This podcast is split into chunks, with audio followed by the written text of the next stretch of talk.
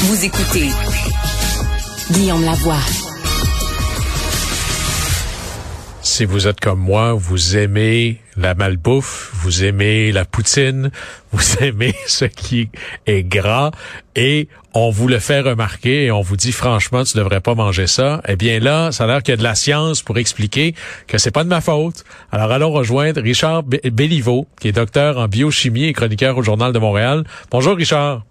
Bonjour. Alors là, tu vas nous dire que il y a une attirance, puis tout ça. Là, là, je vais pouvoir dire à ma femme, c'est pas de ma faute. C'est, il faut s'en remettre à la science, chérie. Ne conteste pas la science. Est-ce que j'ai enfin là, est-ce que j'ai enfin l'excuse dont j'ai besoin? Oui. Mais en fait, il faut comprendre que c'est normal d'aimer euh, ce qui est gras parce que les corps gras ajoutent ce qu'on appelle la palatabilité d'un aliment. ils augmentent le plaisir, la sensation agréable qui est associé à la consommation. Ils, jouent sur la texture, ils augmentent la, la, la, sensation de détection des des des, des, goûts. D'ailleurs, souvent on ajoute, je pense, en, la nourriture française où il y a énormément euh, de gras, on ajoute euh, des fois du beurre, ne serait-ce que pour euh, catalyser la capacité de, de, de découvrir, de sentir les goûts. Il y a un lien là. Oui. Oui, absolument. Avec l'huile d'olive, c'est la même chose la cuisine méditerranéenne. Les, les corps gras, une cuisine qui n'a pas de gras, c'est une cuisine qui est sans saveur, sans plaisir. Donc, c'est normal d'aimer le gras. Et on a sur la langue un récepteur à corps gras qui, s'appelle le CD36. Un récepteur au niveau des cellules, c'est comme c'est comme une antenne. Une antenne, ça capte des signaux. Ben, les récepteurs sont des, protéines qui se lient à des molécules et qui induisent la cellule qui possède ces récepteurs-là envoyer un signal au cerveau. Et là, on savait, on avait identifié que le plaisir de consommer des gras c'était associé à des récepteurs sur la langue. Mais là, il y a une nouvelle étude extrêmement intéressante qui vient de montrer que si par des manipulations génétiques, on élimine ces récepteurs-là de gras au niveau de la langue, les animaux qui sont testés ainsi développent quand même une attirance pour le gras. Et les, les, chercheurs qui ont travaillé là-dessus ont montré que c'était associé à une connexion par le nerf vague, par le système nerveux, qui va euh, envoyer un signal au niveau du cerveau, une structure dans le cerveau qu'on appelle le tronc cérébral, et on a donc une adaptation évolutive qui n'est pas que dans la bouche. Euh, vu que les corps gras contiennent deux fois plus de calories que les protéines ou les, les glucides par gramme, on a comme une adaptation évolutionnelle dans notre corps qui nous fait aimer et chercher les corps gras pour survivre aux famines dont l'évolution humaine et l'évolution animale. Alors, euh, ce serait vraiment un réflexe là animal avec un grand A, là, une espèce de. C'est comme si nous avions une inclinaison profonde pour la survie comme espèce, et donc j'ai besoin de calories. Hein, c'est vrai que l'hiver c'est tough. C'est pour ça que je vais en chercher.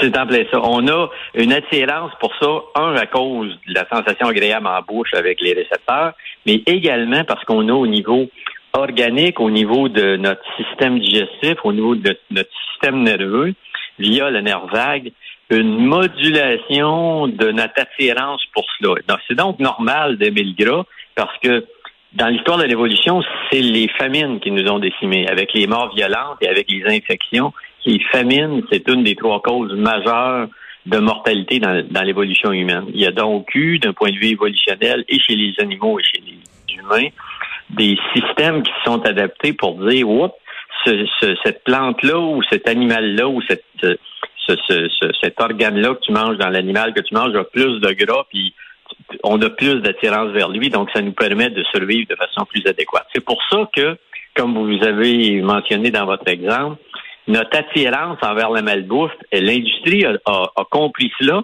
C'est la raison pour laquelle les, produits industriels de, malbouffe, surtout les produits industriels qui ont peu d'éléments nutritifs, sont, bourrés de, corps gras, de gras, de, gras, de sucre et de sel, parce qu'ils font appel à ces... Un instinct survivaliste, là.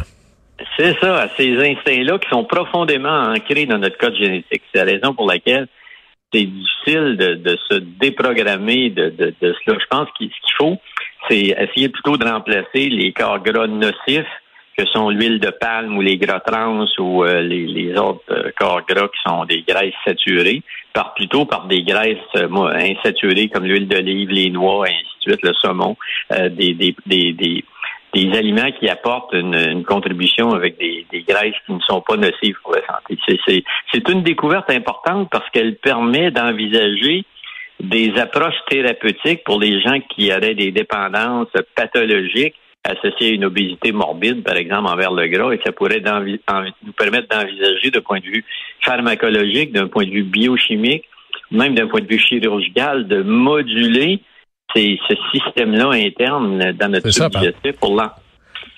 Richard Béliveau, à partir du moment où on comprend mieux la cause, qui est là, c'est quand même assez essentiel. C'est pas que pour le plaisir de ce que ça goûte, c'est une espèce de programmation incroyablement profonde euh, plusieurs fois millénaire de l'idée de survivre, ben là, euh, je vois tout de suite émerger des solutions euh, chimiques. Là. Une pilule qui te donnerait la sensation de satiété ou la sensation d'avoir des calories ou qui viendrait réfréner les gènes qui disent ça me prend beaucoup de calories. Est-ce que ça, c'est une solution qui se développerait beaucoup, évidemment, dans les sociétés très avancées parce que c'est du budget disponible dont les gens ont besoin ici, là? Exact, exact. Je pense que malheureusement, c'est ce qui va se passer. Moi, moi, j'aime toujours plus parler de prévention que de, de, de, thérapie. Dans, quand on parle d'alimentation, je pense qu'une fois qu'on a pris conscience de cela, et on, peut agir d'un point de vue comportemental, on peut réfléchir, on peut en prendre conscience, puis pas se culpabiliser, ça donne rien, mais prendre conscience du fait qu'on est un peu le, le produit d'expression de, nos gènes et qu'on a une certaine dépendance à cela. Mais comme vous le dites très bien, il va y avoir, il y a déjà des gens qui travaillent euh, d'un point de vue pharmacologique à, bloquer ou à moduler ces voies de signalisation-là pour des cas extrêmes de gens qui auraient une incapacité à, perdre du poids. C'est un, peu comme la chirurgie bariatrique là, en obésité morbide. C'est des interventions extrêmes et honnêtement, en intervention thérapeutique, il n'y a pas grand-chose qui fonctionne en obésité présentement. Donc, on, je pense que tout ce qui nous permet de mieux comprendre, parce qu'on a une épidémie d'obésité, on sort d'une pandémie de COVID, là, mais on a une autre pandémie qui est, qui est omniprésente depuis 20 ans, qui est une pandémie d'obésité à l'échelle mondiale. Et ça, ça va détruire nos systèmes de santé. Ça va coûter une fortune en traitement pour le diabète de type 2, les maladies cardiaques et 17 cancers qui sont associés à surcharge de poids. Et donc, tout ce qui peut nous permettre de contrôler la pandémie d'obésité, je pense que d'un point de vue scientifique, c'est important et intéressant.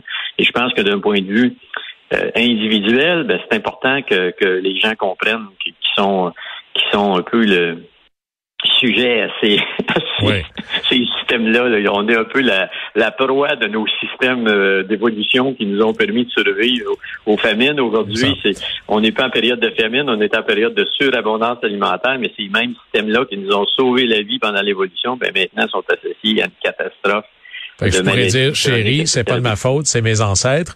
Mais tu vois, tu vois, Richard, comme la survivance est probablement ce qui décrit le mieux l'idée euh, du, du, Québec en Amérique, peut-être que c'est ça qui explique le succès phénoménal de la poutine ici plutôt qu'ailleurs.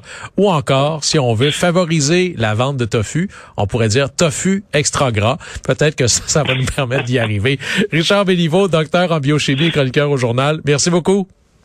Merci, bonne journée. Au plaisir.